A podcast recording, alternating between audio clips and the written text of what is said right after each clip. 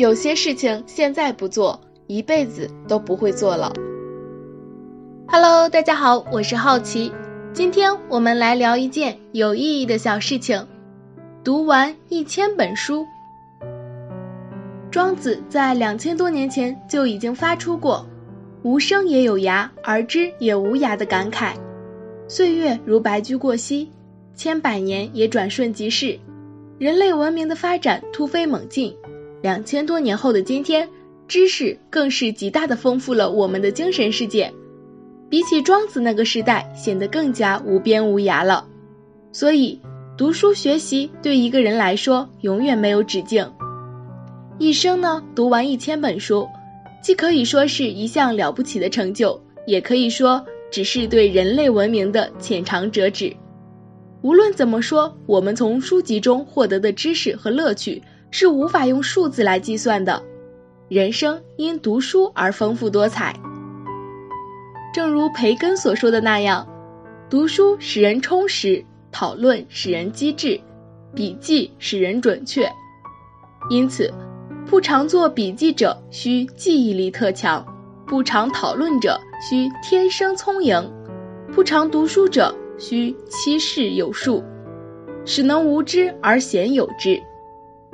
读史使人明智，读诗使人灵秀，数学使人周密，科学使人深刻，伦理学使人庄重，逻辑修辞之学使人善变。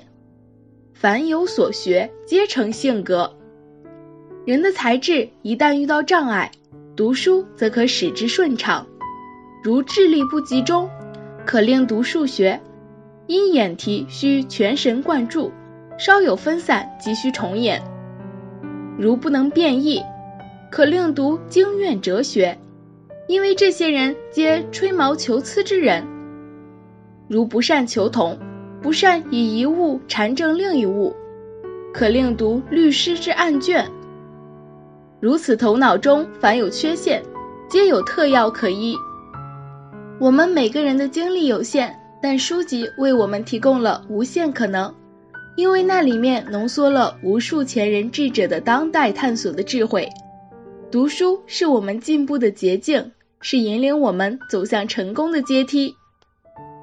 为大家推荐几本值得一读的名著：小说类，托尔斯泰的《战争与和平》，司马迁的《史记》，鲁迅的。阿 Q 正传，名人传记类，罗曼·罗兰的贝多芬传，米开朗基罗传，托尔斯泰传。